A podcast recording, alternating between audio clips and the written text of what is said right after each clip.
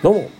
パウロです。えー、今日もですね、収録の方を始めていこうかなと思っています。で、えー、今日はですね、実はまあ、体調があまりね、良くなくて、ちょっとしんどいなと思いながら過ごしていたんですけど、なんかね、鼻水がもうズルズルで、多分寒さとかにやられたんだろうなと思うんですけど、なんか、くしゃみとかね、しそうになったりとか、もう、まあ、大きくね、くしゃみする時も結構あるんですけど、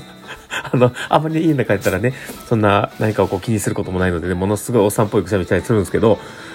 まあ、とりあえず、あの、まあ、今日もちょっと若干鼻声な感じでですね、お送りさせてもらえたらと思っています。明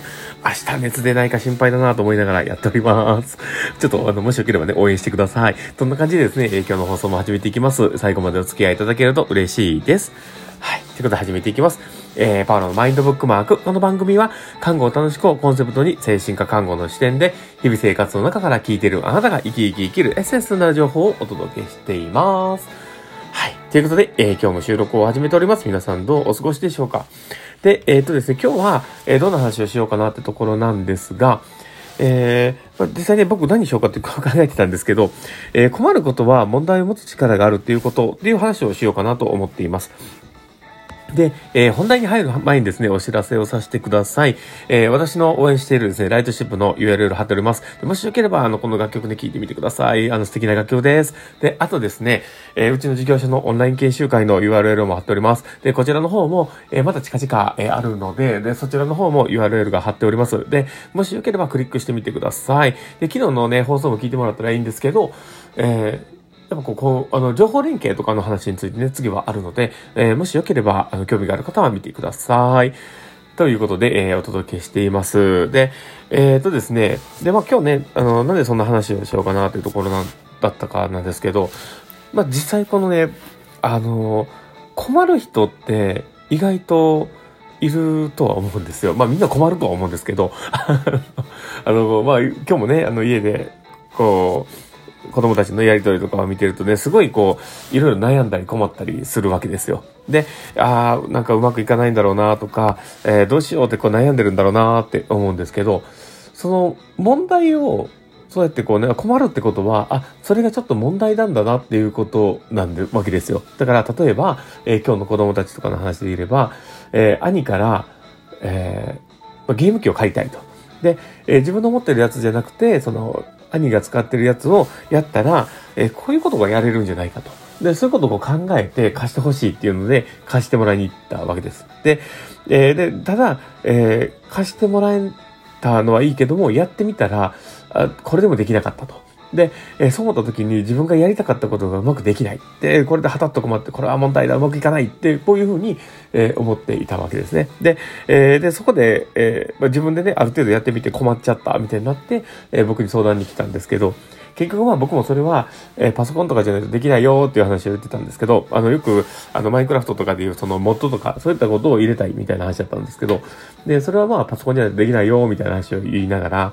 で、えーまあ、そういうふうなことを考えると、じゃあ今度はパソコンをね、買った方がいいのかなみたいな話になるんですけど、まあ僕は、まあパソコンはね、買わないんですけど、まあでもそのね、工夫してね、遊ぶっていうことを、まあやったらいいのかなとは思うんで、まあそう買わないんですけどね。だけど、あの、困ってどうしようと思って、えーまあ工夫をしてみて、でもうまくいかなかった。で、えーこれはうまくいかない。で、えーその困るっていうことは、その自分のやれる範囲内外のものだったりとか、えーこれは、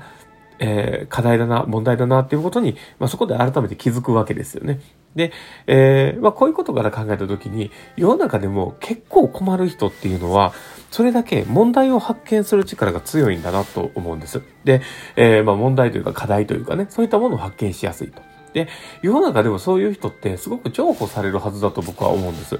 ていうのも、えまあ、昔からのね、あの、成長してくるこの、えーまあ、世界情勢とか、あと経済圏っていうことで考えたときに、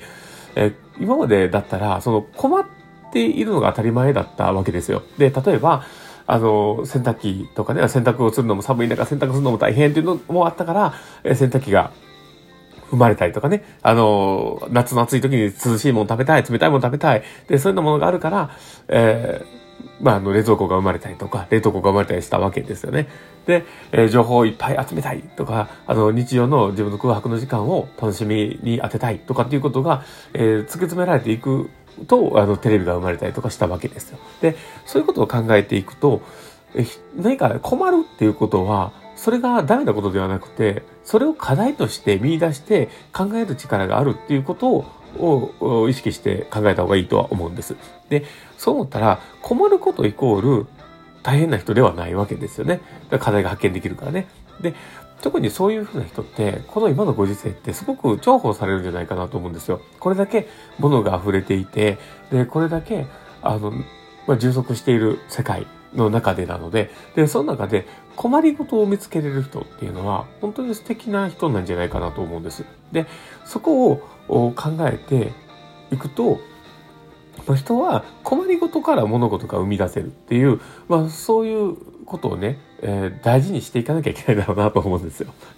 だから、世のサービスでも何でも、やっぱりその困りごとだったり課題とか、そういったものを感じた時に、新しいものが生まれていく。だから、そのセンサーを高く持つっていうことが、まあ大事なことなんじゃないかなと思います。